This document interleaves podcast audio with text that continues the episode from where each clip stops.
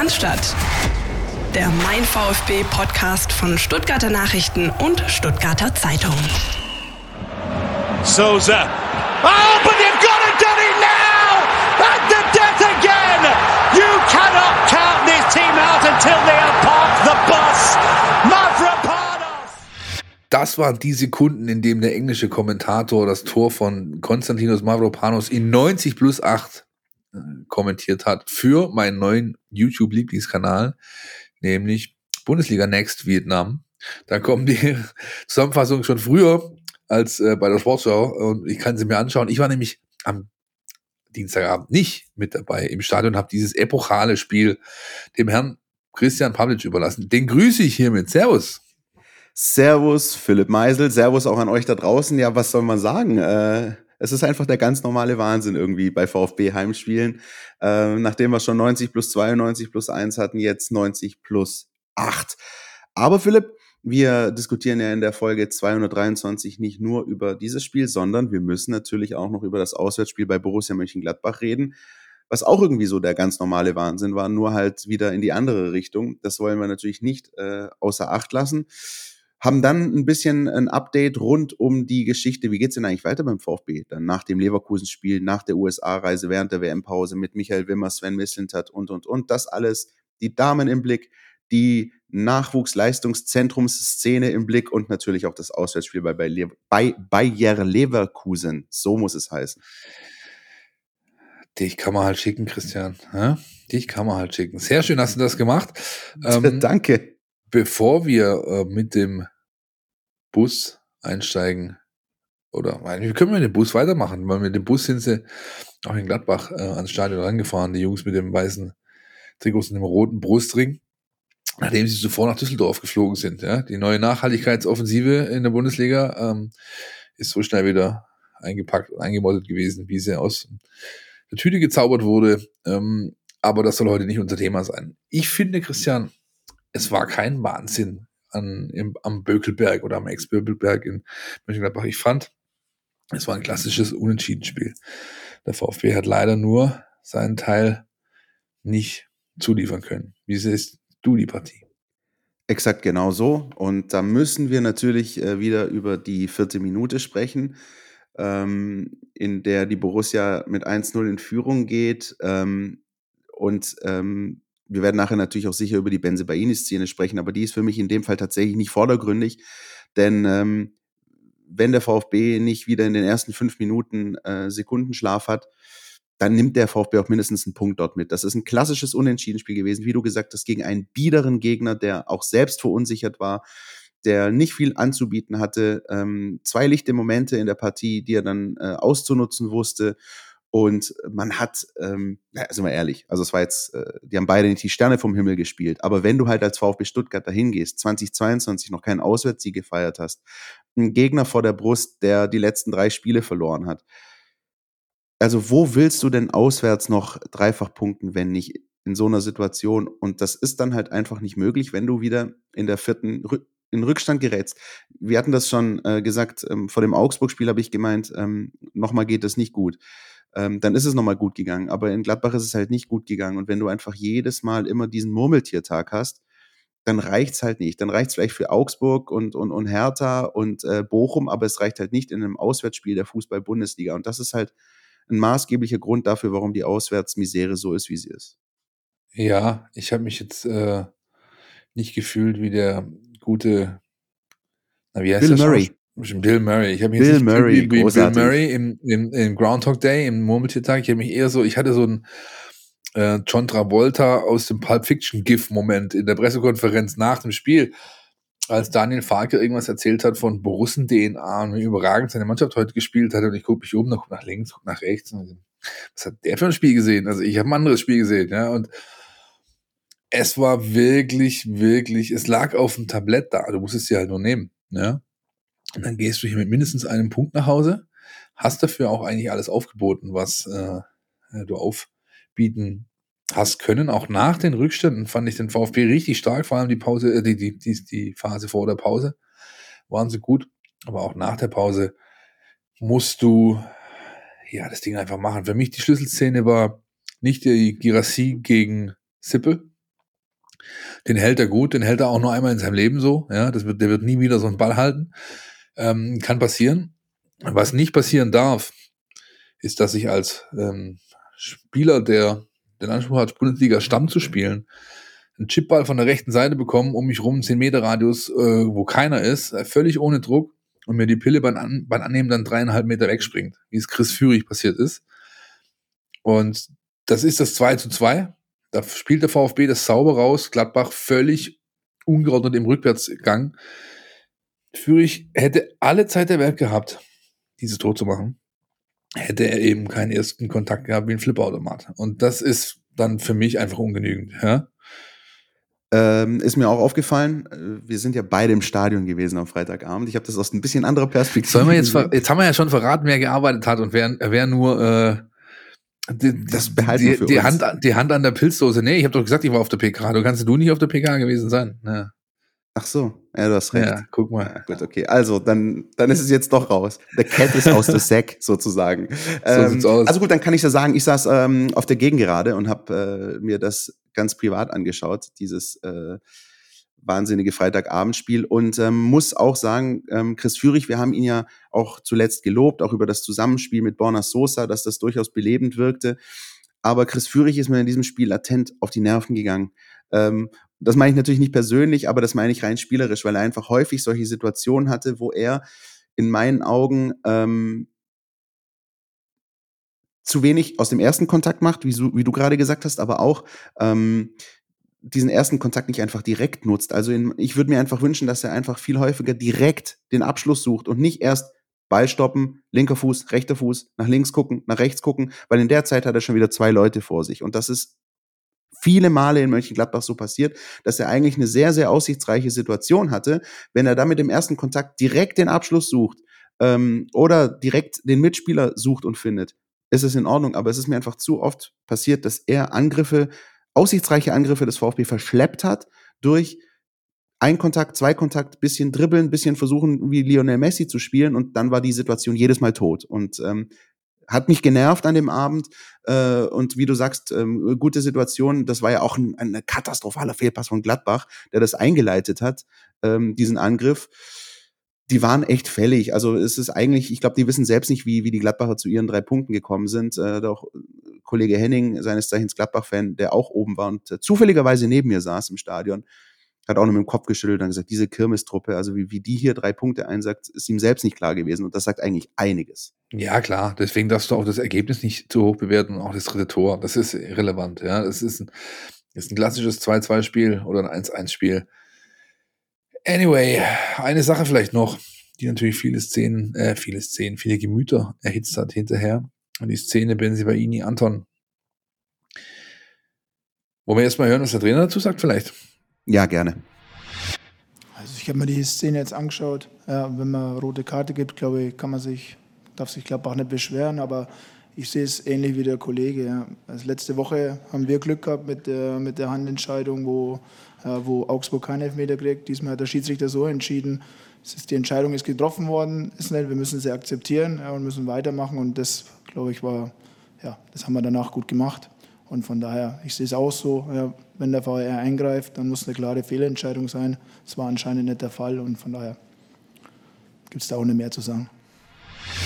So, also vorausgegangen war ein Handgemenge, sage ich jetzt mal, ja, ne, ähm, ungefähr 20, 25, 30 Meter vor dem Gladbach-Tor, äh, dann reißt sich Benzibaini frei, holt aus, wenn er Ellbogen trifft, denn weil die Anton im Gesicht, er konnte nachher in der Mixzone kaum äh, äh, an sich halten. So eine irre Nummer habe ich selten erlebt. Der trifft mich ganz klar. Das ist eine rote Karte, nichts anderes. Der Schiri geht raus in die Review-Area, nachdem er schon Geld gezeigt hat. Bleibt bei der, bei der Entscheidung. Und hinterher, ähm, wie gesagt, ähm, Farke hat zu der Szene, die Wimmer gerade eingeordnet hat, ja, oder nur noch genickt. Kann sich keiner beschweren, wenn es eine rote Karte gibt.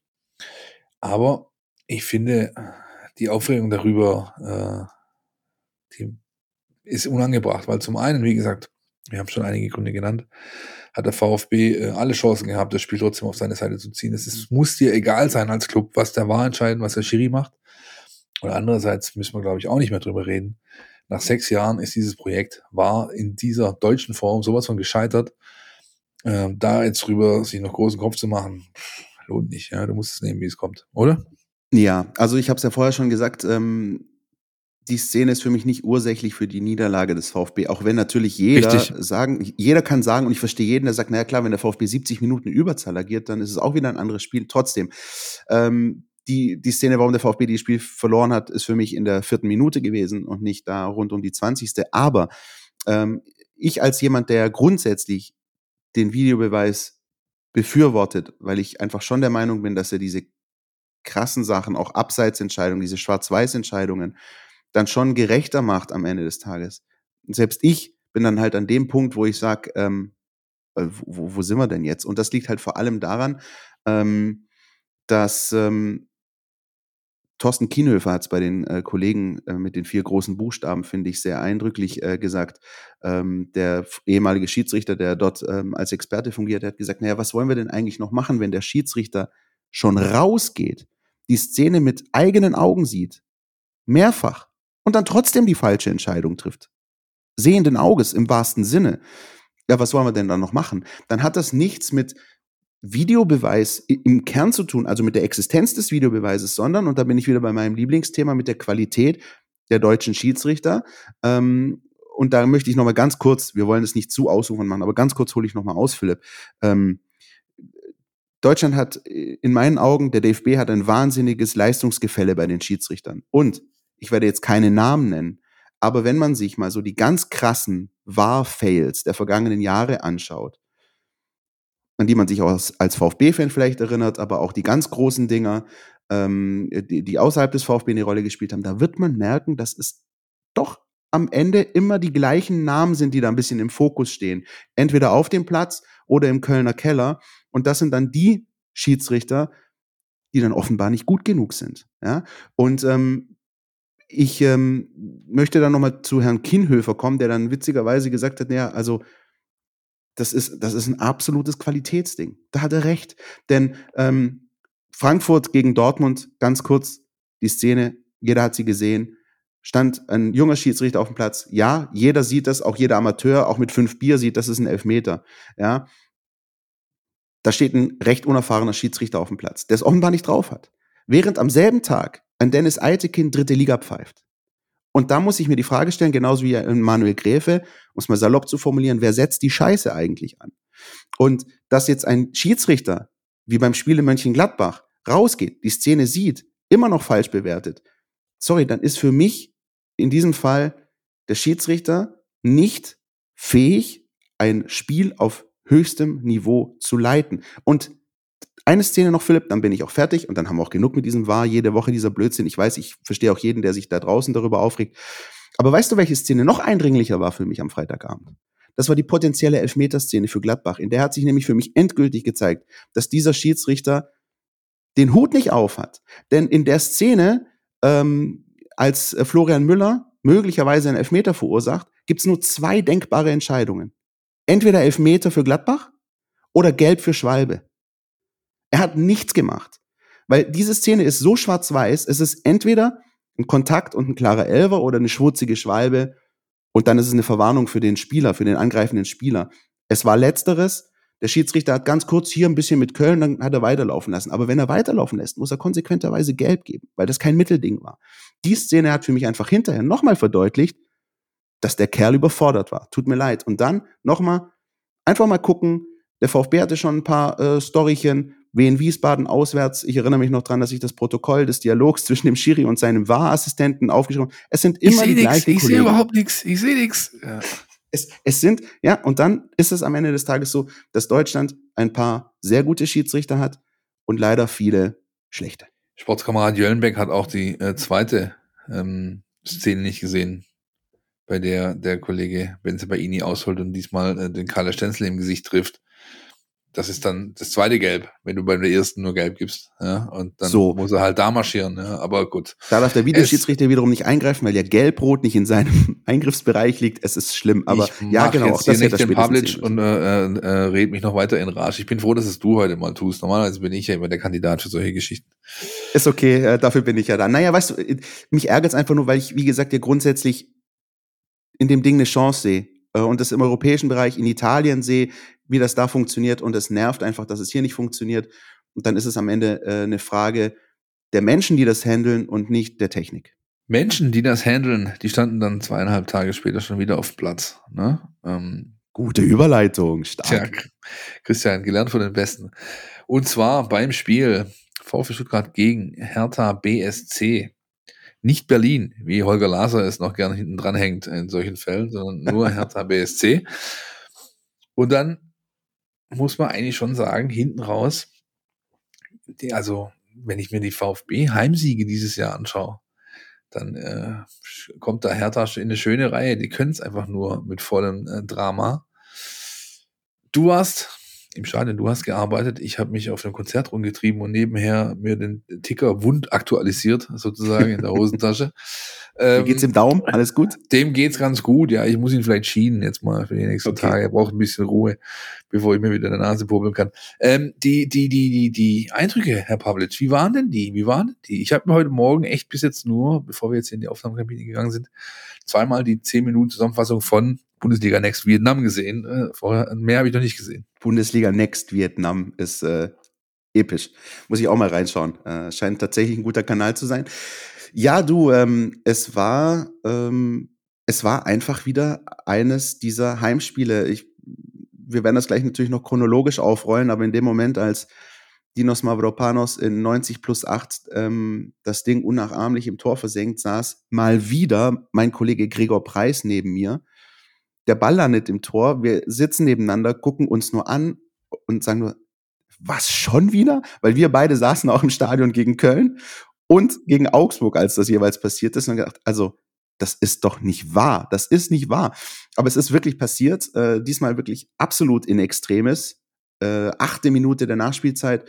Und ähm, äh, ich, ja, also während ich das bei Spielen gegen äh, Köln und Augsburg ähm, so ein Stück weit folgerichtig fand, weil der VfB dann nochmal gute Druckphasen hatte, war das für mich gegen Hertha nicht so. Das sah dann irgendwann auch nach dieser schlimmen Endoszene, über die wir nachher auch noch sprechen werden, danach aus, als wäre man dann irgendwie mit dem 1-1 okay und ähm, an Fußball war nicht mehr so ganz zu denken und dann hätten das auch beide Vereine wahrscheinlich mitgenommen.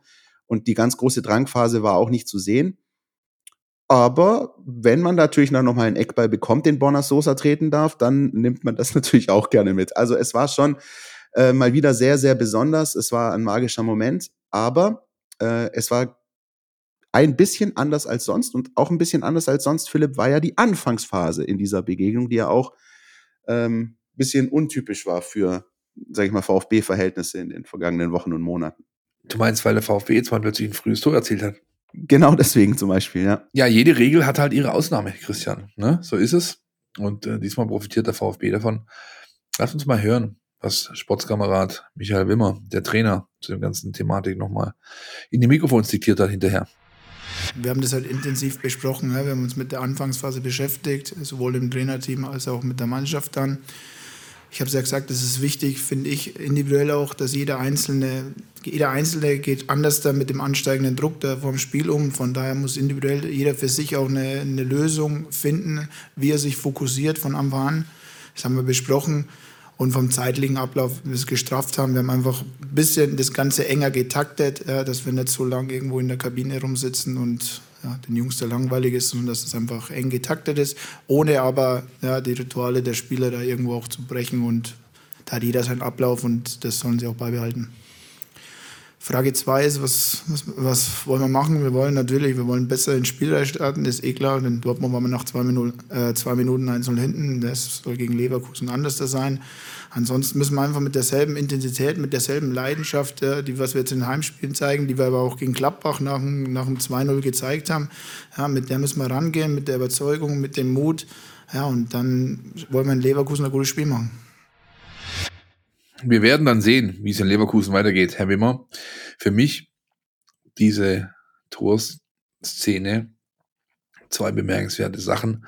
Einmal dieser wunderbare Ball von Thiago Tomasch, der so eine schöne Kurve macht, damit er perfekt einfach in den Lauf kommt. Ja. Kann man nicht besser spielen. Und wie äh, Seru Girassi das Ding in den Knick nagelt. ist natürlich auch ganz stark. Und ich glaube, viele VfB-Fans, die ja später nochmal dann ähm, sehen mussten, wie Marc Oliver Kempf Girassi auf den Knöchel tritt, Vollgas, ja, was man auch vielleicht hätte anders bewerten können als mit der gelben Karte Herr Willenborg. Ähm, also, du hast in diesem Spiel so richtig gesehen, äh, dass Marc Kempf echt Probleme hat, Bundesliga-Niveau zu erreichen manchmal. Ja? Der war vor allem in Sachen Schnelligkeit chancenlos gegen Girassi. Oder Christian? Ja, er hat äh, in, in dem Moment kein Land gesehen.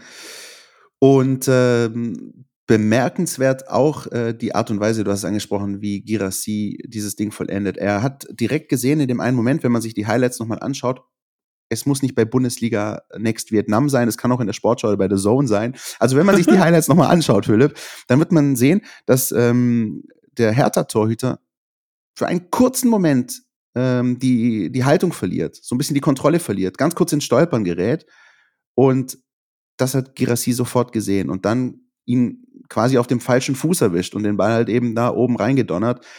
Ähm, das äh, ist eine sehr, sehr starke Abschlussqualität, äh, die er hat, die er mitbringt. Ähm, ich glaube, ein Philipp Meisel sagt dann immer gern, der scheißt sich nichts in solchen Situationen. Und äh, das war halt echt so, ja. Ähm, und ein Schritt zurück, dieser Pass von Tomasch, auch sehr, sehr bemerkenswert. Das ist ja so ein bisschen diese neue Rolle, die der Portugiese einnimmt beim VfB. Äh, jetzt als äh, Assistgeber. Er hat in Gladbach auch ein sehr, sehr schön, schönes Tor geschossen. Das stimmt. Aber ähm, gerade dieser Assist zum 2-1 gegen Augsburg und auch dieser Assist zum 1-0 gegen die Hertha, sehr, sehr bemerkenswert. Sehr, sehr gutes Auge. Präzise auf den Punkt. Und ähm, das ist, glaube ich, eine gute Rollenverteilung, die der VfB da momentan gefunden hat. Denn, ich sage es vorsichtig, ich weiß nicht, ob Thiago Tomasch diesen Ball so versenkt hätte wie Seru Girassi in der dritten Minute, weil wir diese Situation bei Tomasch schon oft gesehen haben, eins gegen eins auf den Torwart und der einfach dann äh, frontal auf den Keeper draufrotzt. Ähm, deswegen tatsächlich sehr, sehr gut. Tomasch als gefühlvoller Taktgeber, Assistgeber und Girassi als äh, eiskalter Vollstrecker.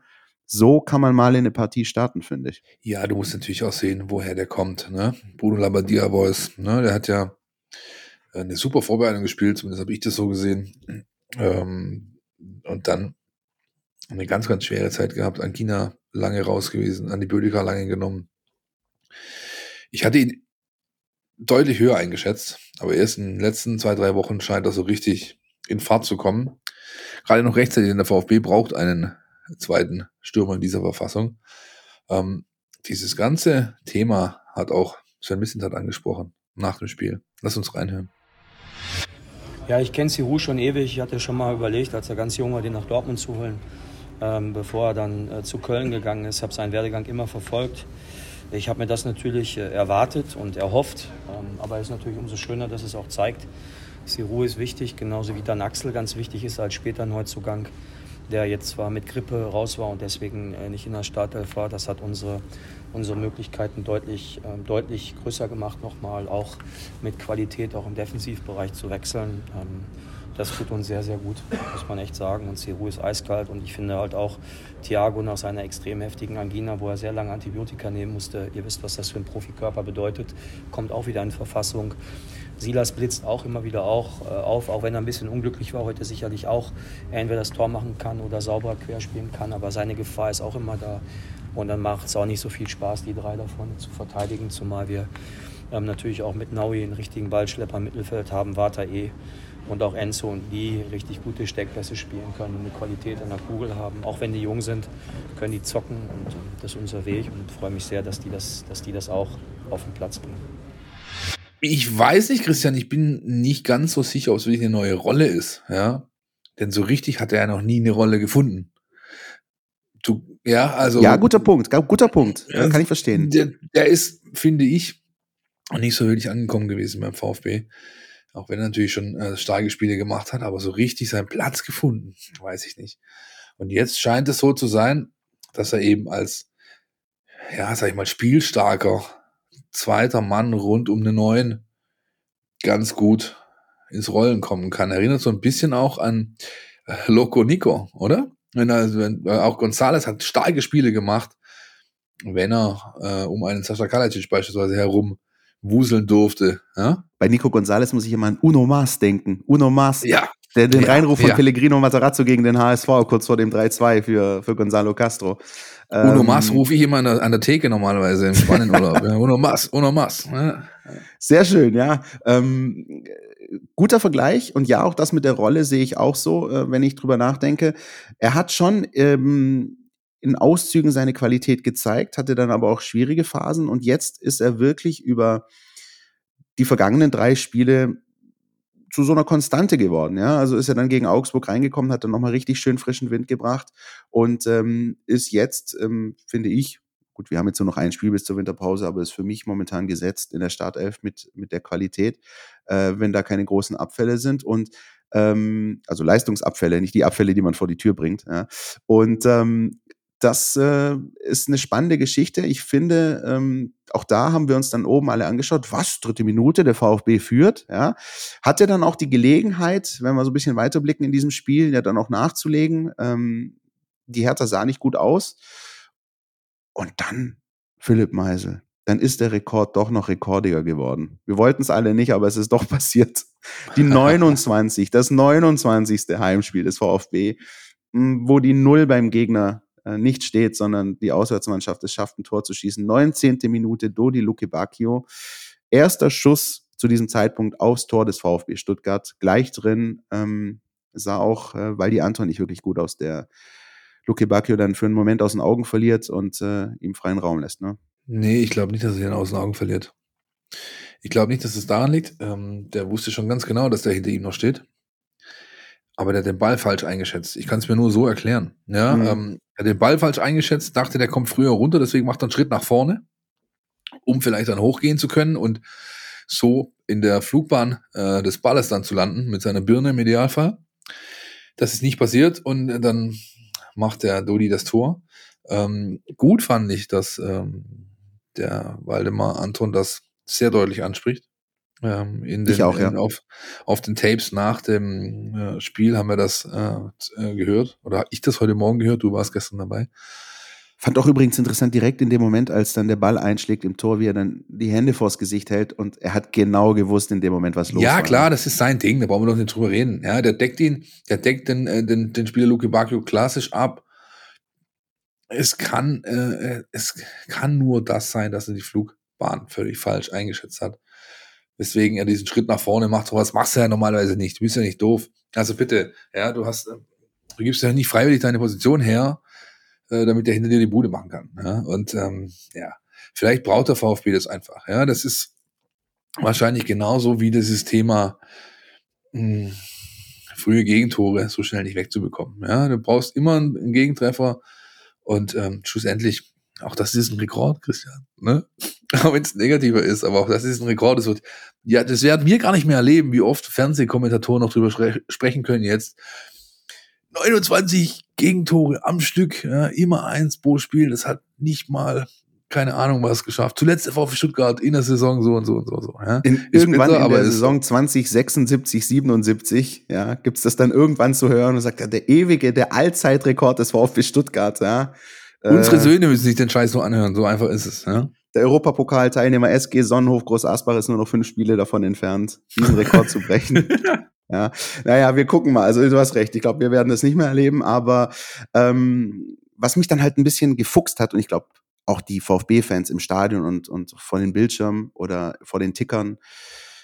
Ähm, auch danach hat der VfB die Initiative in diesem Spiel gehabt, ja. Also er wollte, er hat äh, alles versucht, äh, Abschlüsse gehabt. Das war nicht alles jetzt super, super gefährlich. Aber du hast halt schon wieder den nächsten biederen Gegner mit der Hertha gehabt, die eigentlich keine Lust hatte, großartig an diesem Spiel teilzunehmen, ähm, einen Punkt mitnehmen wollte und nicht wirklich mehr.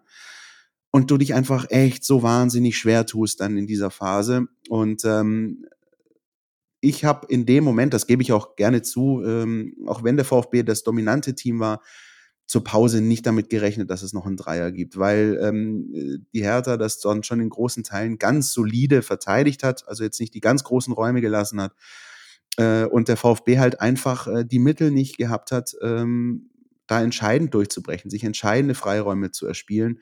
Und ähm, ja, das äh, hat mir dann ein bisschen ein mulmiges äh, Gefühl gemacht. Ähm, zweiter Durchgang gab es dann einen Dreifachwechsel bei der Hertha, die äh, durchaus frischen Wind gebracht haben.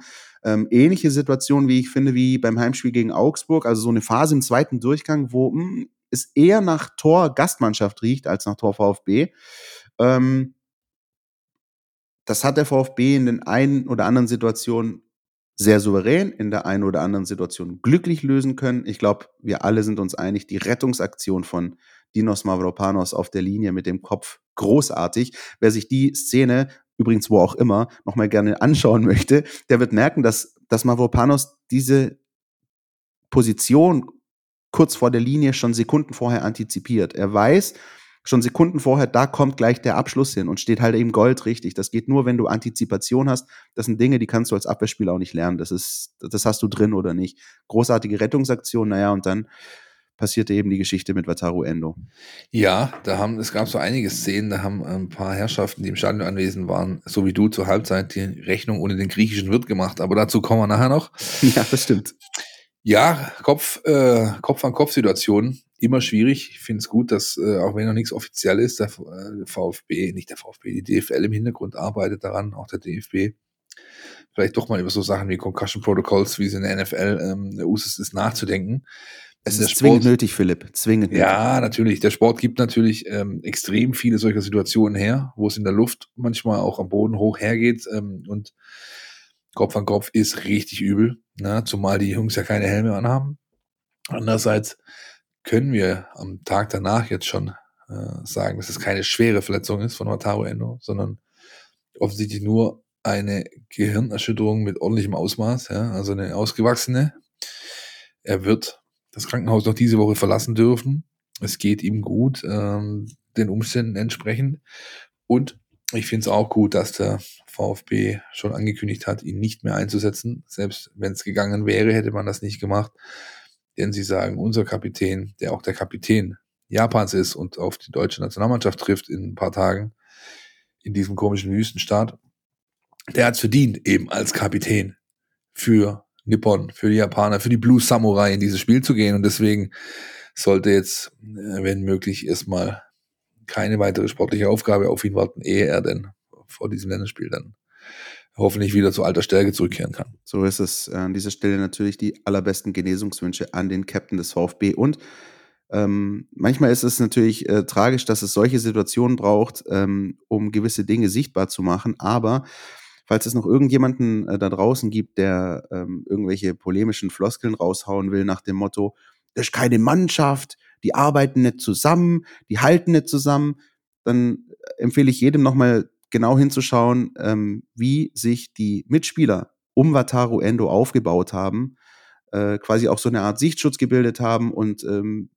einfach die Daumen gedrückt haben, dass es nicht allzu schlimm ist, wie ein Florian Müller direkt, nachdem das passiert ist, rausrennt, Wataru Endo in die, in die Seitenlage bringt, ähm, wie, wie, wie Sosa, Anton, Mavropanos da rumstehen und äh, auch wenn es einfach ein, ein, schlimmer Moment ist, aber eine Einheit symbolisieren, ja, auch körperlich, auch nach außen hin, dann war das sehr, sehr stark und ähm, Florian Müller fand ich in der Situation sehr, sehr bemerkenswert und dass ihm dann beispielsweise auch so ein Fauxpas unterläuft, wie ein paar Minuten später den Ball in die Füße des Gegners zu spielen. Nach diesen Eindrücken, äh, nach dem, was er da ein paar Minuten vorher sehen musste, finde ich das absolut menschlich. Deswegen will ich das in der Form dann überhaupt nicht bewerten. Aber Philipp, wir können äh, rund um diesen ganzen Komplex mal auch hören, was Florian Müller nach dem Spiel gesagt hat.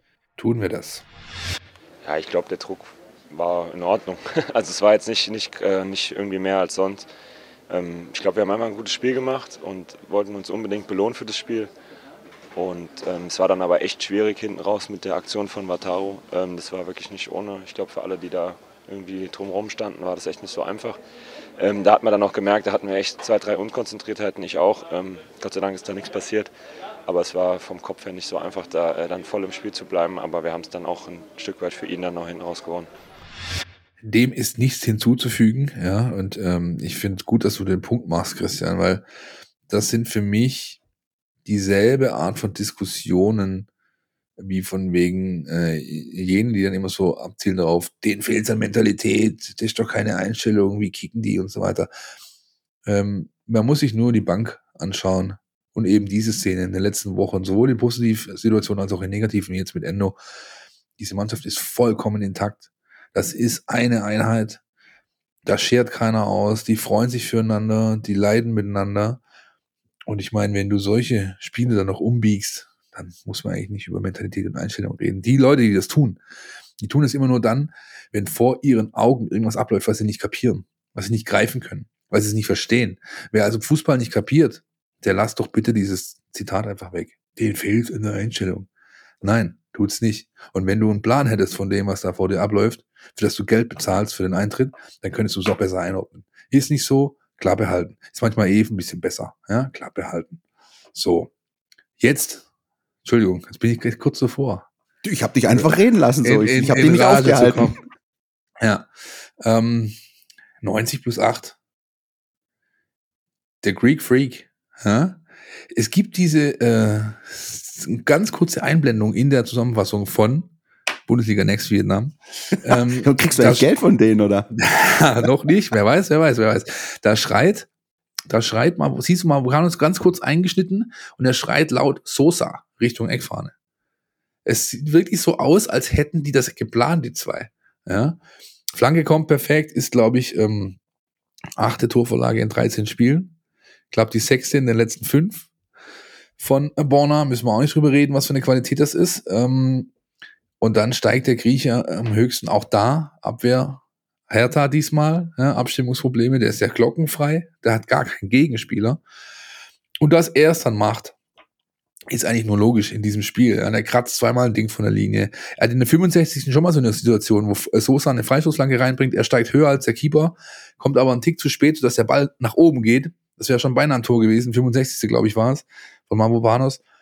Und dann äh, vor der Kurve, ich meine, was gibt's Besseres? Ja, ich bin der Einzige gewesen im Witzemann-Areal, der dann gestern bei dem Konzert, das äh, noch mittendrin war, ja, plötzlich einen Schrei losgelassen hat, der nicht zu dem gepasst hat, was auf der Bühne passiert ist, ja, sondern weil es in meiner Hosentasche geklingelt hat. Ja, und das ist natürlich schön, dass sich die Mannschaft ähm, das so erarbeiten konnte mit allem Leiden, was dazugehört für so für so eine Ereignisse. Ne?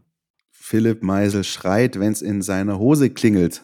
Das finde ich schon mal sehr spannend und äh, interessanterweise oder fast kurioserweise, ähm, alle haben natürlich in dem Moment auch an die Köln-Sache gedacht. Es ist das erste VfB-Tor in dieser Saison nach einer Ecke. Also das letzte VfB-Tor nach einer Ecke in der Bundesliga ist witzigerweise das 2-1 gegen Köln gewesen und jetzt eben wieder 90 plus 8 gegen die Hertha. Und ja, ich glaube, Sosa, äh, Dinos, die haben sich gesucht und gefunden in der Szene. Das hast du völlig richtig eingeschätzt. Das habe ich auch so äh, interpretiert aus den äh, TV-Bildern. Und ähm, einfach so ein Kreis, der sich geschlossen hat, finde ich, für, für Dinos Mavropanos in dem Spiel. Ähm, auch so ein bisschen der Aggressive Leader gewesen, ist er im ersten Durchgang äh, mal aneinander geraten, hat sich da seine fünfte Gelbe geholt, er fehlt deswegen dann gesperrt äh, am Samstag in Leverkusen. Ähm, aber der wollte das nicht wahrhaben. Äh, interessant auch zu sehen, nach dieser Rettungsaktion hinten, kurz vor der Linie, wie er sich und Florian Müller pusht in diesem Moment. Also das war, das war ein richtiger Push, äh, fast wie ein Torjubel, einfach für diese Rettungsaktion hinten. Und dann mit der letzten Aktion des Spiels vorne das Ding noch zu entscheiden.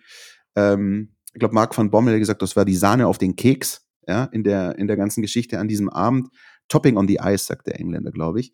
Und ähm, ich habe hier auf unser äh, Sendungssheet, Philipp, äh, geschrieben, äh, dieses, dieses Ding gestern, alles hat bei mir gleich doppelte EM-Flashbacks ausgelöst. Du, ich glaube, du weißt warum, aber ich frage dich mal, warum gleich zweimal? Ich habe echt heftige EM-Flashbacks gehabt. E-, ehrlich gesagt äh, stehe ich da völlig auf dem Schlauch. Ich habe mir heute Morgen schon Gedanken darüber gemacht, als du es auf dieses Sheet geschrieben hast. Ich weiß nicht, was du meinst, aber bitte äh, erhelle mich und damit auch alle Zuhörer. Also zwei Komponenten. Äh, das äh, dreht sich um die Europameisterschaften 2004 und 2008. Ähm, die Älteren werden sich noch erinnern. 2004 Griechenland, Europameister mit Otto Rehage, Rehakles, reihenweise weitergekommen durch äh, Tore nach Ecken, ja. Eckenkopfbälle. Und wer sich daran noch erinnert, da gab es den Koloss von Rhodos, Trojanos Dellas. Dellas. Ja, ja, ja, ja, ja. Jetzt kommt Trojanos jetzt Dellas.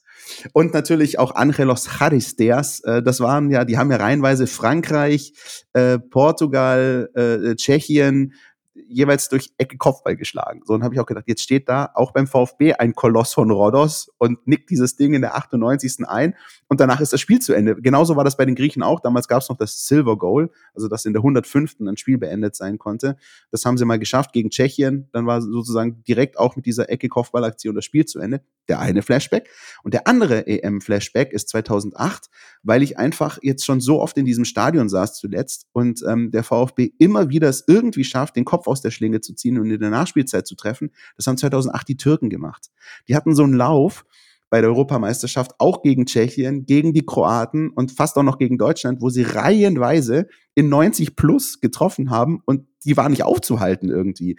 Und das war so mein zweiter Punkt, dass ich dann gestern Abend gedacht habe, naja, so ein Spiel mit all dem, auch mit der Endo-Szene, wo dann am Ende es echt so nach 1-1 riecht und nicht wirklich nach einem Tor für den VfB. Aber diesen Push mitzunehmen aus dem Köln-Erlebnis, okay, das ist schon ein bisschen weiter weg, aber auch aus dem Augsburg-Erlebnis vor allem, zu wissen, wir sind in der Lage, mit der letzten Aktion Spiele zu gewinnen, auch wenn davor vieles scheiße läuft. Das ist eine Mentalität in dem Fall oder ein Mindset, das der VfB komplett drin hat. Ähm, und das auch der Gegner, glaube ich, so ein bisschen drin hat. Also ich, hatte auch den Eindruck, auch wenn man Sandro Schwarz dann nach dem Spiel gehört hat, die wissen schon, was dann passiert, wenn es dann irgendwie in der Nachspielzeit vor der Cannstatter Kurve eine Ecke gibt. Und äh, so ein bisschen Self-Fulfilling Prophecy-mäßig, so wie die Türken 2008 durch die EM äh, spaziert sind, so macht es der VfB gerade bei Heimspiel. Schöne Szene, wie der Hertha-Torhüter direkt danach aus seinem Pfosten einprügelt. Ja, ja, weil er drei, vier, fünf Mal. Ja, genau, weil er einfach wusste, was da jetzt kommt. Naja. Gut, lass uns das abschließen, Christian. Ja. Ähm, vielleicht noch einen kleinen Blick zu Leverkusen kommen wir nachher. Schon auf die Zeit nach Leverkusen, wie es denn da weitergeht. Ich meine, man hat natürlich zwei, drei Personalien, die alle irgendwie so ein bisschen miteinander zusammenhängen und die werden dann eine Rolle spielen. Ja, du hast jetzt einmal natürlich den Trainer, ja, der äh, Argumente für sich sammelt, trotz aller Unkenrufe, trotz aller Podcaster, die ähm, behaupten, das wäre auch mit Herrn ähm, Materazzo so gegangen, aber er macht das richtig gut. Er kriegt die Jungs am an der richtigen Stelle und äh, sammelt natürlich durch den Punkteschnitt Argumente noch und nöcher. Jetzt hören wir mal kurz, was der Sportchef dazu zu sagen hat. Was er unheimlich äh, gut macht, finde ich, ist, dieser Mannschaft den Glauben an ihre Stärken zu geben. Und das zeigt die Mannschaft auch und das macht sie auch gut, finde ich, in vielerlei Hinsicht. Und deswegen äh, ist es äh, ist das natürlich ein großer Anteil, den man daran hat. Ähm, du hast gerade bei Sky, wenn wir es richtig verstanden haben, gesagt, wenn es nach dir geht, sollte Michael Wimmer oder könnte er gerne Trainer bleiben, aber du würdest es nicht allein entscheiden, weil dein Vertrag ja im Sommer ausläuft. Stimmt das so? Nö. Nee. Ähm, ich habe gesagt, dass das keine Entscheidung ist, die ich alleine treffen kann. Und die sollten nur Menschen treffen, die über den 30.06. hier äh, Vertrag haben. Aber wenn es nach dir geht, ähm, wäre der Trainer Michael Wimmer auch über den Winter raus? Das habe ich auch da nicht beantwortet, weil wie gesagt, das ist nicht meine alleinige Entscheidung. Und ich habe keinen Vertrag über den 30.06. hinaus, ähm, ohne das jetzt groß zum Thema zu machen. Wir haben ja einen klaren äh, Fahrplan dafür ähm, besprochen. Das heißt, ähm, wir haben einige Sachen zu klären in der Winterpause, aber sicherlich, und das habe ich gesagt, hat Michi mit äh, im Moment 1,8 Punkten im Schnitt in der Bundesliga aus fünf Spielen. Ähm, gehen wir davon aus, wir haben ein extrem schweres Spiel bei Leverkusen und wir verlieren es was wir nicht wollen. Aber nehmen wir mal das Worst Case für den Average, sind wir bei 1,5 Punkten. Das wäre bei 25 Spielen 42,5 Punkte. Und dann hat Michi ähm, einen Punkteschnitt, der uns sicher in der Liga hält. Das heißt, er hat sicherlich Argumente gesammelt. Und äh, ich habe das erkannt und äh, werde das natürlich auch ähm, in die Diskussion bringen, wenn ich Teil der Diskussion bin. Das ist die eine große Frage. Ja, und ähm, wie gesagt, Sven Mislintat macht sehr deutlich, wie er entscheiden wird wenn er denn mitentscheiden darf. Und das bringt uns zur zweiten großen Frage. Denn äh, die Sportchef Personalie muss ja auch geklärt werden. Ne?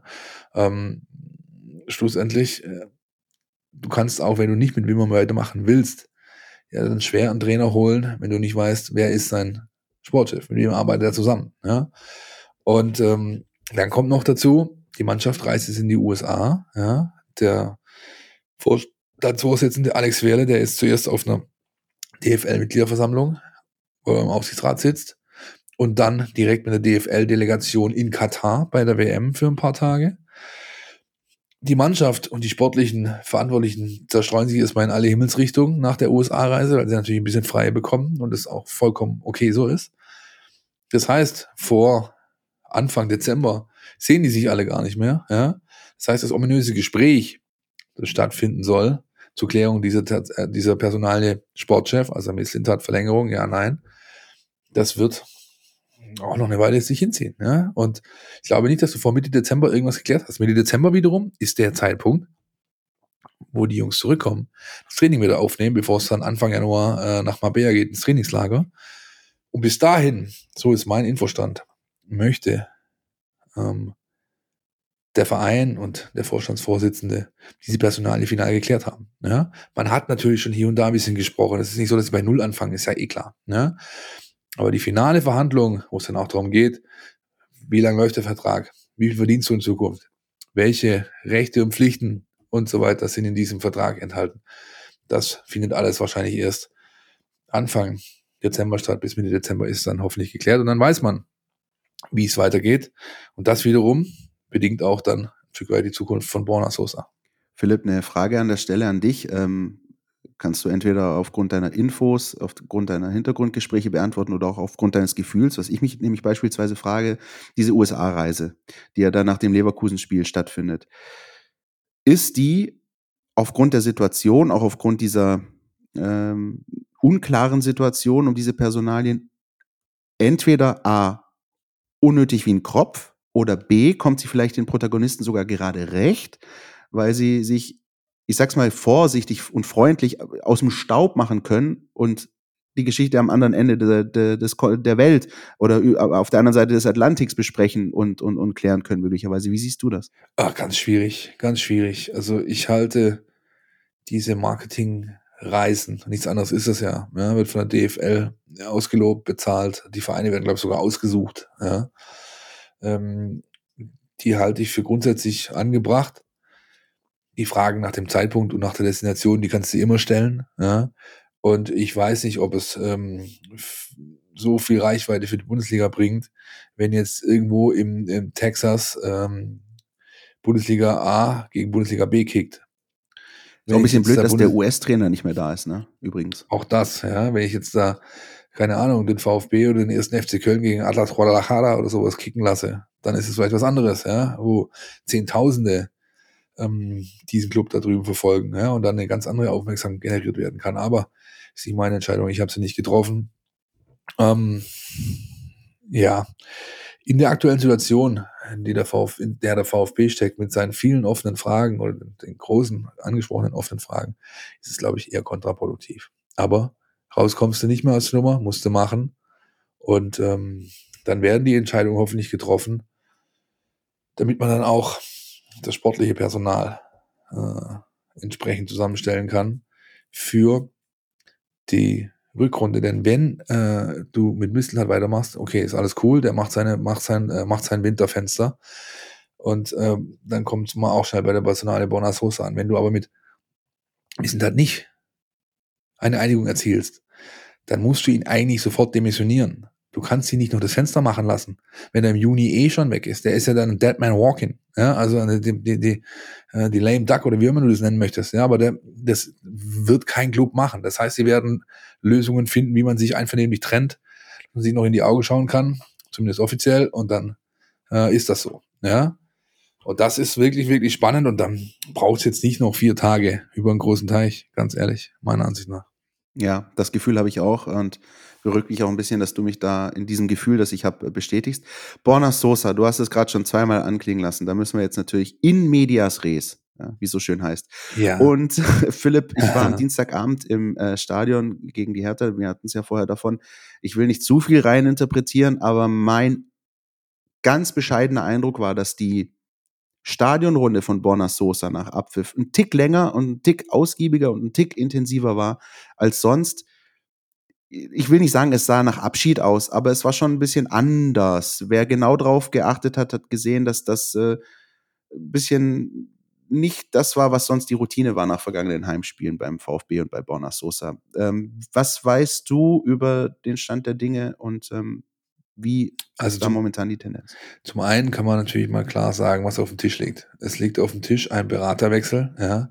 Er ist zu ICM Stellar gewechselt. Das ist eine Agentur aus London, bei der auch ein gewisser Michael Röschke arbeitet, der ähm, einen Borna Sosa von Dynamo nach Stuttgart geholt hat. Ähm, dass Spieler ihre Berater wechseln, ist zum einen Usus, denn Spielerberater, Agenturenverträge werden in in der Regel für 24 Monate ge geschlossen. Wenn diese 24 Monate ablaufen, ähm, gibt es eine Kündigungsfrist und so weiter und man äh, macht weiter mit den gleichen oder man ändert das. Ja, und das ist erstmal normal. Die Historie zeigt, dass solche Wechsel dann auch oft mit einem Vereinswechsel einhergehen oder vor ihm stattfinden. Ich weiß, dass der VfB Stuttgart mehr als gesprächsbereit ist, Sosa zu verkaufen, weil er eben finanzielle Mittel generieren muss. Das wird auch im nächsten Sommer wieder so sein. Auch da wird es wieder einen Überschuss zu erzielen äh, geben. Ja. Kommt also ein Angebot in adäquater Höhe, wird man sich mit dem auf jeden Fall auseinandersetzen, auch weil man es muss. Ja. Der VfB hat einen Kostenapparat, der ähm, gewaltig ist. Ja. Und da reden wir jetzt nicht nur von den Personaletats, ja, was die Lizenzspielermannschaft angeht, sondern wir reden von einem Personaletat insgesamt der AG, der einfach zu hoch ist. Ja. Wenn ich jetzt also sehe, dass ein 160 oder 100, was macht der VfB in Umsatz? 150 Millionen Euro, Pi mal Daumen, sowas. Ja. Dafür 350 Mitarbeiter plus anstelle, dann ist das ein riesiger Wasserkopf. Das ist zu viel. Das sind viel zu viele Menschen. Ja. Das geht so nicht und ich glaube, das wird der Club auch angehen, äh, sukzessive und perspektivisch. Ja. Ähm, dann hast du natürlich einen Stadionumbau zur WM, an dem sich der Club beteiligt, mit einem Kostenrahmen, glaube ich, von roundabout 10 Millionen. Den kann er sich eigentlich gar nicht leisten, ja, in den aktuellen Lagen. Du hast Corona immer noch, hat der einst ein, ein, Loch gerissen von 85 Millionen Euro. Ähm, dann hast du eine ähm, Haupttribüne, die nicht existent ist. Das heißt, dein Hospitality-Umsatz ist komplett eingebrochen. Ja. Du kriegst viel weniger. Claudia Roth und Sami Kedira müssen hinter mir sitzen und sich da Küsschen geben und nicht in der Genau, Loge. richtig, genau, richtig. Also das ist einmal die Logen fehlen, damit auch die entsprechenden Einnahmen. Und auch insgesamt sind es viel weniger Plätze. Das ist eine, was wird wahrscheinlich eine ordentlich sechsstellige Nummer sein pro Heimspiel, die dir da fehlt. Und, und, und, und, und. So findet man äh, hier und da einige Baustellen, die Thomas Ignazi, der Finanzvorstand hat.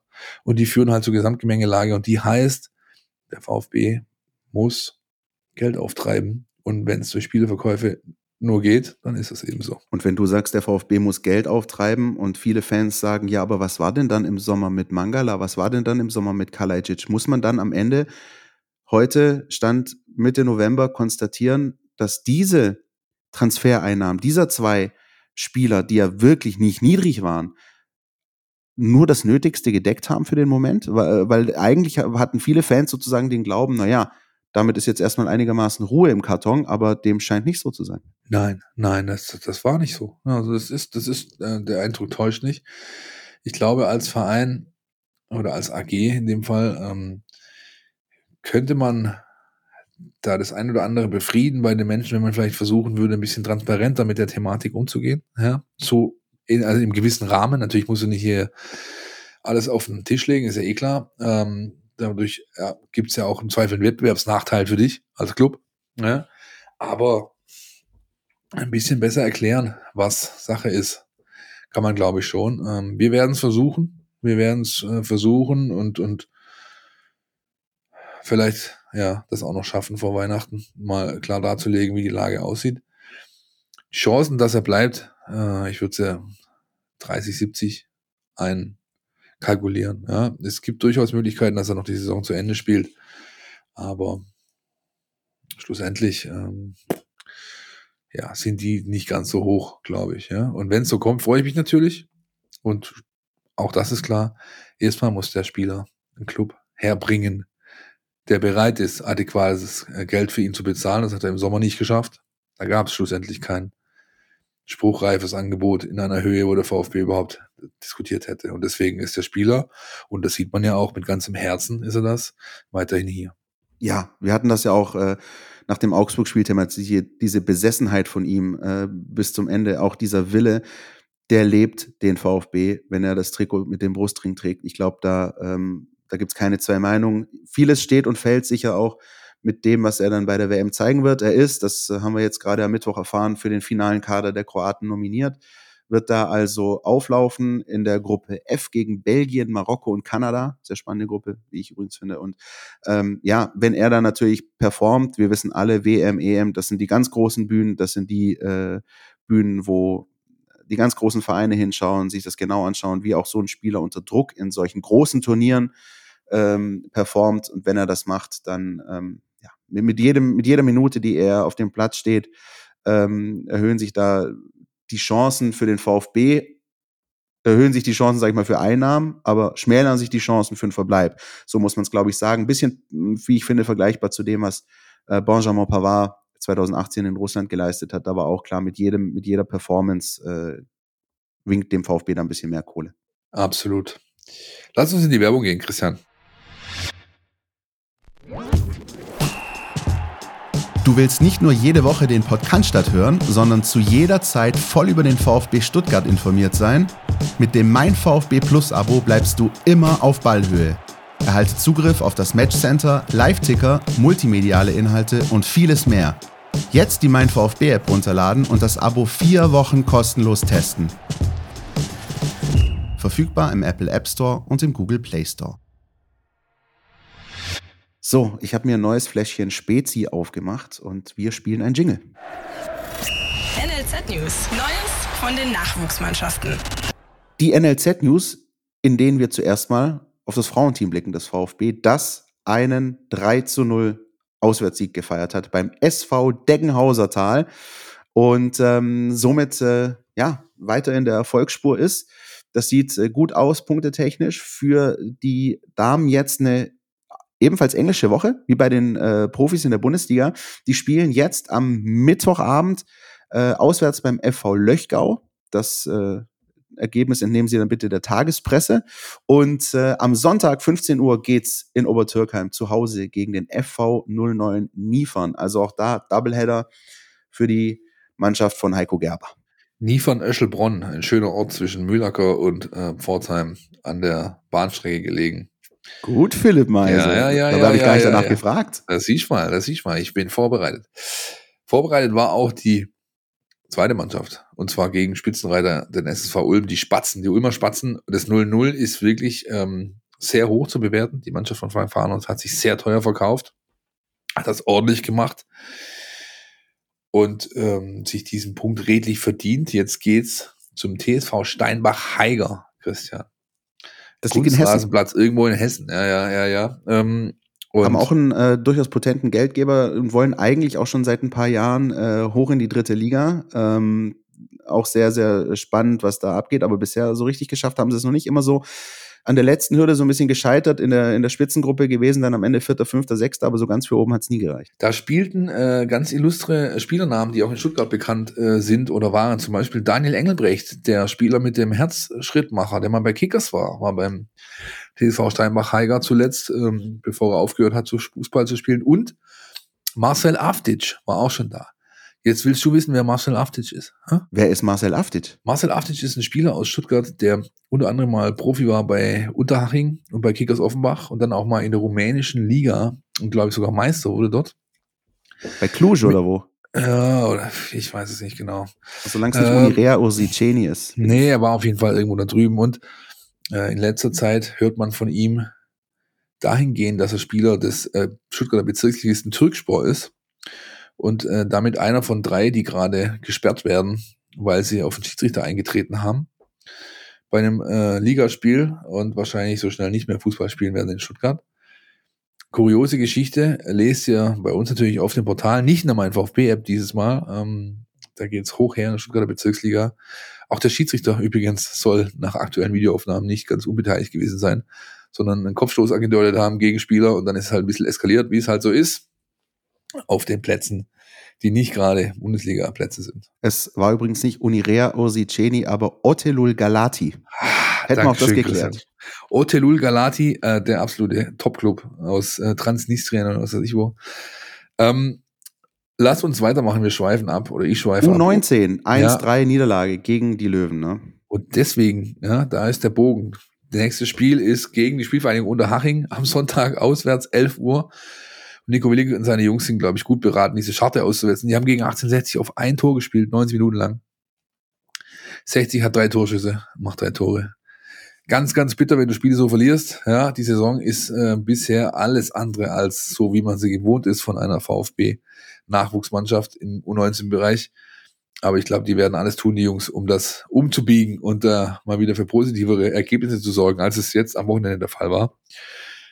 Das ist ähm, ganz sicher nicht das, was sich der VfB und auch nicht, was sich Nico Willig vorstellt. Dazu kenne ich ihn zu gut. Ich würde übrigens, ganz kurzer Bogen noch, da machen wir gleich weiter bei der U19. Ich hätte gerne den VfB mal in dieser Youth League gesehen. Ich habe mich damit jetzt ein bisschen ausführlicher beschäftigt in den vergangenen Wochen. Da fanden ja jetzt die letzten Spieltage statt und ähm, äh, fünf deutsche Teams, also fünf U19-Teams, waren in der Youth League. Also eben die fünf, die auch in der Champions League bei den Profis spielen. Und echt ein bisschen ernüchternd, ähm, nur Eintracht Frankfurt und Borussia Dortmund sind in ihrer Gruppe Zweiter geworden und damit gerade so in den Playoffs. Bayern München, Bayer Leverkusen und RB Leipzig haben kein Land gesehen und sind sang- und klanglos ausgeschieden. Bayer Leverkusen, ihr erinnert euch vielleicht die Mannschaft, die äh, die Mannschaft von Nico Willig im DFB-Pokal auswärts 4-1 geschlagen hat, in der Gruppe mit Porto, ähm, wer war noch dabei? Äh, Brügge und äh, Atletico Madrid in sechs Spielen null Punkte. Also das sagt auch einiges über den über den äh, über die NLZs in Deutschland aus. Da ist echt Nachholbedarf und nur noch Frankfurt und Dortmund dabei. Wie gesagt, mich hätte interessiert, einmal den VfB in dieser Liga zu sehen und wie wie er da performt hätte. Ja, wobei man also man muss über das Gesamte sehen. Also Frankfurt beispielsweise erkauft sich diese Performance super teuer. Ja, die stehen in der U19 Bundesliga mit dem Rücken zur Wand in Abstiegsgefahr. Ähm, da starten Woche für Woche drei 17-Jährige, also drei U17-Spieler sind da gestartet. Ja, die U19, ja, der Jahrgang ist nicht so gut. Und, und, und, und, und. Ja, schwieriges Thema. Ähm, der VfB wollte ja halt so ein bisschen hingeschielt, ja, der Ja, Meisterweg und so weiter. Ja, wir hatten es mal davon in einer der letzten Sendungen. Hat nicht funktioniert und wird auch dieses Jahr natürlich kein Thema sein. Immerhin gab es dann doch noch äh, eine Positivnachricht von einem Spieler aus dieser Mannschaft, nämlich für Laurin Ulrich. Der ist mit der Fritz-Walter-Medaille ausgezeichnet worden in Silber. Es gibt sie in Silber, in Bronze und in Gold pro Jahrgang, also U17, U19 und äh, U21. Da Ulrich noch 17 ist, wird in der U17-Klasse ausgezeichnet, obwohl er eigentlich schon für den VfB in der U19 spielt, mit den Profis trainiert. Das ist eine hohe Auszeichnung. Er hat jede Menge prominente Vorgänger beim VfB, unter anderem Toni Rü- Rüdiger, ja, Timo Werner. Da gibt's jede Menge Kandidaten. Odysseas Vlachodimos beispielsweise, auch einer, der diese Medaille mal gewonnen hat. Und der letzte, Jordan Meyer. Ja, dem hat's nicht ganz gut getan, zumindest was seine Verletzungshistorie angeht. Der hat danach nur noch wenige Spiele gemacht. Wenn's gut läuft, treffe ich ihn nächste Woche. Und spreche mal mit ihm, mal gucken, wie es ihm geht. Dann könnt ihr die Geschichte bald lesen in der mein VfB-App. Ja, wie immer für 1,99 im Monat. So ist es. Hoffe, das klappt. Was dann auch geklappt hat für die U17 und das ist echt ein bisschen, also ich habe es ja nicht mitbekommen, ich habe dann nur diesen Post gesehen, als der VfB dann geteased hat nach dem Motto, äh, Leute, das ist hier kein Tippfehler, es ist wirklich so, 12-0 gegen die Stuttgarter Kickers. Ähm, ich bin ja froh, wenn ich als, als Journalist mal spielen da, äh, schreiben darf, macht er das halbe Dutzend voll, wie im Pokal gegen Arminia Bielefeld, aber die machten halt das ganze Dutzend voll. 12-0, was war da denn los? Naja, ich habe ja letzte Woche gesagt, ähm, der, die Niederlage gegen Bayern, die wird ordentlich zecken an den Jungs. Ja, Markus Fiedler. Ja. Okay, wenn das der Fall war, dann. Das war äh, offensichtlich so. Ich habe das Spiel auch nicht gesehen. Ich habe nur gesehen, 7-0 zur Halbzeit, kannst du mal machen, ja, und dann hörst du halt nicht auf, sondern machst weiter, weiter, weiter. Ich glaube, seit ich mich mit den mit der Nachwuchsleistungszentrumsszene in Stuttgart auseinandersetze, so seit Mitte der 90er ungefähr, ähm, ich kann mich nicht dran erinnern, dass es jemals so ein Ergebnis gab in einem Stadtderby beider Mannschaften äh, oder beider Clubs, egal in welcher Altersklasse. Ja? Also das ist schon eine Hausnummer. Sie haben sich dann auch entsprechend gefreut. Die Bilder in sozialen Netzwerken habt ihr, glaube ich, alle gesehen. Ähm, das kann man schon mal so machen. Tut mir leid für die Kickers an dieser Stelle, aber sie waren offensichtlich nicht konkurrenzfähig an diesem Sonntagmorgen. Äh, mir tut's nicht so leid. Aber ähm, Den wollte ich dir jetzt entlocken, Christian. Nächstes Spiel für die U17 der Chronistenpflicht halber auswärts äh, und das wird sicher eine andere Hausnummer Sonntag 14 Uhr beim SC Freiburg. Das nächste Spiel für die Profis. Das steht am Samstagmittag an. Same procedure as every Auswärtsspiel, Christian. Same procedure as every Auswärtsspiel. Ich hoffe es natürlich nicht. Aber nee, komm, weißt du was, bevor ich meinen Senf dazugebe, lass mal mal Waldemar Anton hören. Ja, erstmal müssen wir uns ausruhen, ein bisschen äh, morgen das Spiel nochmal analysieren, was vielleicht nicht so gut war, was wir noch verbessern können. Ja, und dann bereiten wir uns wie vor jedem Spiel äh, auf den Gegner vor. Und ja, klar fahren wir mit Selbstbewusstsein hin. Äh, ich denke, wir müssen einfach wie heute vor allem die Anfangsphase angehen, äh, mit 100 Prozent gegen Leverkusen direkt da sein. Ja, und da können wir wieder äh, gegen einen direkten Konkurrenten Punkte holen und die hinter uns lassen, eventuell. Ja, Philipp, ich weiß nicht, wie es dir geht. Ähm, so auswärts Leverkusen finde ich immer ein bisschen eklig. Ich kann mich mal an einen glorreichen Sieg erinnern, als unter Taifun Korkut mal Christian Gentner den VfB zum völlig unverdienten 1-0 Auswärtssieg köpfte. Aber ansonsten sieht der VfB da nicht so gut aus. Was machen wir mit dem Spiel? Ich kann mich dran erinnern, dass äh, den Spieler, den wir vorher so gelobt haben, wie von wegen, er kommt jetzt so richtig in Form, der hatte seine ersten Tore für den VfB damals dort erzählt. Thiago Tomasch war das. Da war ich zugegen bei diesem Auswärtsspiel. Richtig, bei der 4-2-Niederlage beide Tore, glaube ich, geschossen. Hat nicht gereicht für einen Sieg, ja, aber er hat auch nicht performt. Naja, also ich bin ja immer äh, einer derjenigen, der sich immer gefreut hat, nach Leverkusen zu fahren, weil in Leverkusen äh, seit den goldenen Zeiten von Rainer Kalmund mit das beste Buffet im Bundesliga-Business angeboten wird. Ja. Und wie jeder weiß, ich bin ein Stibitzer vor dem Herrn. Wo es Buffet gibt, bin ich immer am Start. Ja. Und nein, also es ist ein ganz, ganz schwieriges Spiel, ähm, vor allem äh, angedenk äh, der ja, der Tatsache, dass Leverkusen natürlich individuell deutlich besser ist als der VfB. Die sind, das ist eine Champions League Mannschaft vom Kader her, ist ganz klar, ja. Die sind in allen Bereichen dem VfB eigentlich überlegen. Sie haben was gut zu machen, weil sie auch da hinten drin stehen. Es ist ein Sechs-Punkte-Spiel, hätte keiner damit gerechnet vor der Saison, dass es jetzt gerade so eins ist. Dann haben sie jetzt schon einen neuen Trainer. Xavi findet so langsam aber sicher den Draht zu seiner Truppe. Ähm, das 5-0 ähm, am Wochenende war eine Ansage, ja. Ähm, das könnte jetzt natürlich so weitergehen und beim VfB fehlen zwei Stützen, Endo haben wir schon angesprochen. Mavropanos, fünfte Gelbe, haben wir auch schon angesprochen. Ähm, ich glaube, wenn du nachher dann mit dem Punkt rausgehst, wäre das ein großer Erfolg. Was ist denn von, vom Gegner sonst noch zu halten, Christian? Was wissen wir da so? Ja, ich glaube, ähm, aus VfB-Sicht ist man erstmal ganz froh, dass sie ihren Befreiungsschlag schon hatten. Du hast es angesprochen, 5-0 ja, gegen Union. Ja, Wobei das ja auch so ein ganz ähm, ganz dubioses Spiel war. 0-0 zur Pause. Ich glaube, eins der schlechtesten Spiele, die ich äh, seit langem gesehen habe. Ähm, beide mit äh, ähm, diesen, wie heißen diese tollen Werte da, diese, diese äh, XG, Christian. Genau, die meine ich doch. Die waren beide gegen null, ja, ich glaube 0,09 und 0,16 oder so. Und das war ein furchtbares Spiel. Und dann hat Bayer Leverkusen nach der Pause einfach also war jeder Schuss drin. So, da war es einmal dieser, dieser Brustlöser gewesen, dieser Knoten, der geplatzt ist, nennt's wie ihr es wollt, und dann ging alles. Ja, und äh, dann Herr Hackentore und Diaby performt und, und, und. Ich glaube, ähm, Philipp, und das ist der einzige Punkt, wo ich minimal widersprechen würde, für mich ist es kein Sechs-Punkte-Spiel der Gestalt, dass ich glaube, dass Bayer Leverkusen nach 34 Spieltagen deutlich vor dem VfB landen wird in der Tabelle. Wie du es gesagt hast, das ist eine qualitativ hochwertigere Mannschaft. Die haben einen miesen Saisonstart gehabt, aber was die für ein Potenzial haben, ist unbestritten und die werden auch also sagen wir mal so, wenn sie am 30. Spieltag noch da unten drin hängen, dann können wir drüber reden, aber ich glaube nicht dran. Die werden am 20., 25. spätestens weggezogen sein. Deswegen ist es gerade ein Duell von Tabellennachbarn. Aber ich sehe trotzdem Bayer Leverkusen in der klaren Favoritenrolle. Der VfB hat nicht viel zu verlieren, vor allem auch durch die Punkte, die sie jetzt geholt haben. Deswegen gehe ich da bei dir mit. Punkt wäre ein großer Erfolg. Ähm, aber ähm, ja, die sind, die sind losgelöst und die haben, glaube ich, ihren Mojo gefunden. Äh, deswegen wird das echt eine, eine schwierige Partie. Warten wir es ab, bevor wir jetzt hier weiter in dieser trüben Suppe rumrühren. Lass uns mal den hören, der einen Plan hat. Jonas Bischof Berger, bitte. Die Mein VfB Taktiktafel. Hier geht's ins Detail. Unter dem neuen Cheftrainer Xabi Alonso spielt Bayer Leverkusen schon ein bisschen so, wie Xabi Alonso als Spieler war. Ähm, die Formation, die er spielen lässt, ist ein 3-4-3 ähm, und defensiv wird daraus ein 5-2-3, dass sie eher passiv in der eigenen Hälfte ähm, spielen. Sie können aber vereinzelt auch ein bisschen höher anlaufen, indem zum Beispiel einer der Flügelverteidiger dann nach vorne rückt, ähm, neben die drei Angreifer. Und dann können sie schon sehr kompakt sein auf dem Flügel und sehr viel Druck ausüben.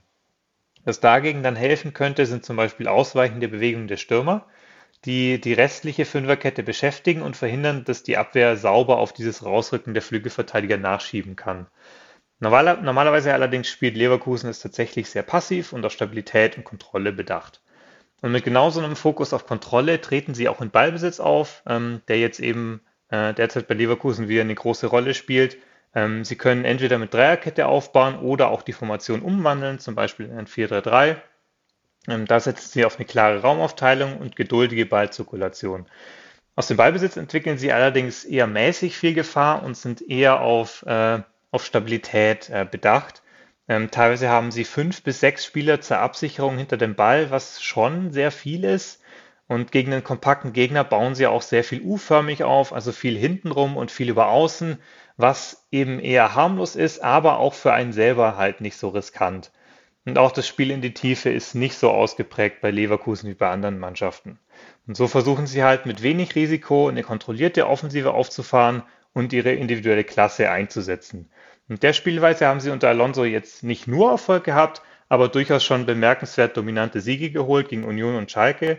Und das werden sie sicher auch gegen den VfB Stuttgart versuchen zu wiederholen.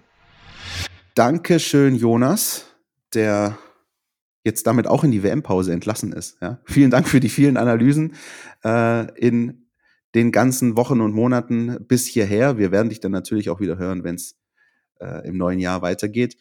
Und ähm, ja, mit Blick auf die Players to watch oder Players not to watch, äh, nochmal ein kleiner Bogen, Philipp, zu letzter Woche. Ich habe da, also meine Fresse, echt. Wir hatten es von Benze Baini, der war dann irgendwie eine der größten Figuren in dieser Partie, positiv wie negativ. Äh, Hofmann kam zurück und äh, hat gleich direkt mal Gas gegeben. Immerhin hat man mit Jan Sommer recht. Jetzt habe ich hier auf dem Zettel stehen, und das ist jetzt sehr gewagt, ich weiß, Florian Wirz, der für mich einer der talentiertesten Spieler dieses Landes ist und je gestoppt wurde durch einen Kreuzbandriss, der aber doch noch vielleicht irgendwie leise WM-Hoffnungen hat und zumindest mal wieder dabei ist. Und naja, wenn er irgendwann mal sein Comeback feiern kann, dann bleibt nur noch dieses Spiel. Vielleicht liege ich daneben, äh, vielleicht aber auch nicht. Ich kann dir sagen, der Florian wird's nicht. Ja? Ah, starkes Wortspiel auch an der Stelle. Ja, richtig. Okay, Wer nichts wird, wird, wird's oder so ähnlich. Ja, ähm, nee, der wird's nicht. Für mich ist das das Spiel der beiden besten Außenverteidiger der Liga. Das Spiel Jerry Frimpong gegen Borna Sosa, die natürlich auf anderen Seiten agieren, also sie nicht begegnen werden, aber der beste Außenverteidiger der Liga, Jerry Frimpong, ähm, gegen den, der gerade so richtig einen Lauf hat, nämlich Borna Sosa. Ähm, das wird spannend zu sehen sein. Ich glaube, dass es auch, ähm, sag ich mal, das spieltaktische Verhalten beider Mannschaften beeinflusst. Denn du musst das irgendwie versuchen zu, zu blocken, zu, zu, zu, zu, zu verteidigen. Ja, da musst also einen besonderen Fokus drauf legen, auch wenn die Trainer im Vorfeld immer gerne behaupten, wir gucken nur auf uns und wir machen da jetzt nicht eine Extrawurst für irgendeinen Spieler. Aber ich meine, wenn Frimpong Feuer fängt, ist er nicht zu halten. Ja, und ähm, ich meine, Sosa braucht man nicht drüber reden. Ich glaube, wir wissen alle, welche Qualitäten äh, der Junge hat. Insofern bin ich gespannt, wie sich das auswirkt und äh, ob der VfB diesen Punkt holen kann, weil das wäre dann schon gut, auch für das Gesamt, weißt du, für das, für dieses, da sind wir wieder bei Mojo, ja, wenn du, da gehst du mit einem ganz anderen, äh, vom Feeling her gutes Gefühl in diese, in diese Pause, ja, ja und ähm, das äh, wäre natürlich der Mannschaft zu wünschen, zumal sie sich, das ist wirklich unbestritten, unter Wimmer echt stabilisiert hat. Ja, auch wenn es immer noch Probleme gibt, Anfangsphase, dies, das, Ananas, klar. Aber ganz grundsätzlich, ergebnistechnisch auch, ist das ein Trend, den man perfekt untermauern würde, würde man sich da jetzt äh, das Pünktchen mitnehmen auf den Nachhauseweg. Na gut, ganz lapidar gesagt, äh, wenn wir dahergehen und sagen, der VfB ähm, feiert bis zum Saisonende dramatische Last-Minute-Siege daheim und kriegt auswärts auf dem Dach, dann wird's reichen. Aufs Dach, dann wird's reichen, ja. Aber ähm, das glaube ich halt nicht. Und ich bleibe auch bei meiner These, die ich noch vor Saisonbeginn ähm, aufgestellt habe, dass der VfB einfach auch äh, dazu aufgefordert ist, auswärts zu performen, weil das im Normalfall halt nicht reicht, um eine beruhigende Saison zu spielen. Und ich weiß jetzt nicht, ob in Leverkusen plötzlich doch noch der erste Auswärtssieg im Kalenderjahr 2022 gefeiert werden wird. Aber ähm, der Punkteschnitt unter Michael Wimmer, du hast es gesagt, ist stabilisiert, ist verbessert, aber auswärts, so ehrlich muss ich sein, sind weiterhin die gleichen Probleme aufgetaucht. Da hat sich nichts getan, da sind weiterhin die frühen Gegentore, da sind weiterhin äh, äh körperlose Verhaltensweisen, äh, Spieler, die wie Bellingham in Dortmund, wie Hofmann in Gladbach einfach frei agieren können, also die besten Spieler des Gegners äh, außer Acht zu lassen und Tore äh, schießen zu lassen. Ähm, fehlende Konsequenz, das hat sich in meinen Augen auch durch Michael Wimmer auswärts überhaupt nicht verändert und äh, deswegen wäre es schön, aus der Perspektive finde ich, wäre es schön, wenn, ähm, wenn da noch so ein kleiner, so, so ein kleiner Push vor der WM-Pause da wäre und zu sagen, guck mal, wir können es doch auch auswärts. Es ist nicht so, dass wir auswärts immer noch auf den Deckel kriegen. Ähm, und allein deswegen wäre wär das schon nicht so schlecht. Ich bin auch, du hast gerade äh, Frimpong genannt, ich äh, war sehr angetan von äh, Musa Diaby, der gerade gegen Union sehr, sehr schönes Spiel gemacht hat. Also auf den gilt es auch besonders zu achten. Aber, das ist mein letzter Punkt noch, ähm, ich habe den Fehler gemacht und in der Vergangenheit einige Leverkusen-Heimspiele geschaut, also auch in der Champions League und jetzt auch, wie gesagt, dieses Union-Spiel. Und wenn wir mal diese atemberaubende zweite Hälfte gegen Union wegnehmen, wo jeder Schuss drin war, wo das Ding 5-0 ausgegangen ist, dann waren das davor Spiele zum Einschlafen. Das war, äh, das war Baldrian at its best. Und so blöd es klingt, aber wenn der VfB dahin fährt am Samstag und es schafft, dieses Spiel ähnlich einzuschläfern, ja, wie andere Mannschaften, die davor dort waren, der FC Brügge oder Union Berlin in der ersten Hälfte, dann hat er auch da eine Chance, das mitzunehmen. Wenn du diese Maschinerie Bayer Leverkusen einmal ins Rollen kommen lässt, bist du verloren, dann kann es auch hoch ausgehen. Aber solange der VfB versucht, ähm, dieses Spiel irgendwie zu neutralisieren, äh, geht was. Ja. Vielleicht ein bisschen Taifun Korkut wagen am Samstag. Du, wer weiß, wer weiß, wer weiß. Also ähm, ich bin mir halt nicht sicher, ob die Mannschaft das kann. Weißt du, ob du, ob du sagen kannst, okay, wir machen heute mal, wir parken den Bus, um den Kreis zu schließen zu unserer Anfangssequenz hier. Ja? Wir parken den Bus und schauen mal, wo es hinführt. Ich glaube, das kann die Truppe nicht. Aber wir werden sehen am Wochenende, wir werden drüber sprechen in der nächsten Woche. Genau, weil im Gegensatz zu Jonas Bischofberger dürfen wir nochmal. So sieht's aus. Und vielleicht äh, können wir euch nächste Woche schon ein bisschen mehr erzählen zu einem kleinen Gutzle, was wir noch in der Hinterhand haben für euch vor Weihnachten. Das wäre es von meiner Seite, Christian Pavlic, für diese 223. Podcast-Folge. Wie sagt man so schön neudeutsch? It's a rap. Ist das so? Das hast du, also ich kann es nicht besser sagen, richtig. Ja. Bis nächste Woche, Leute. Ciao, ciao.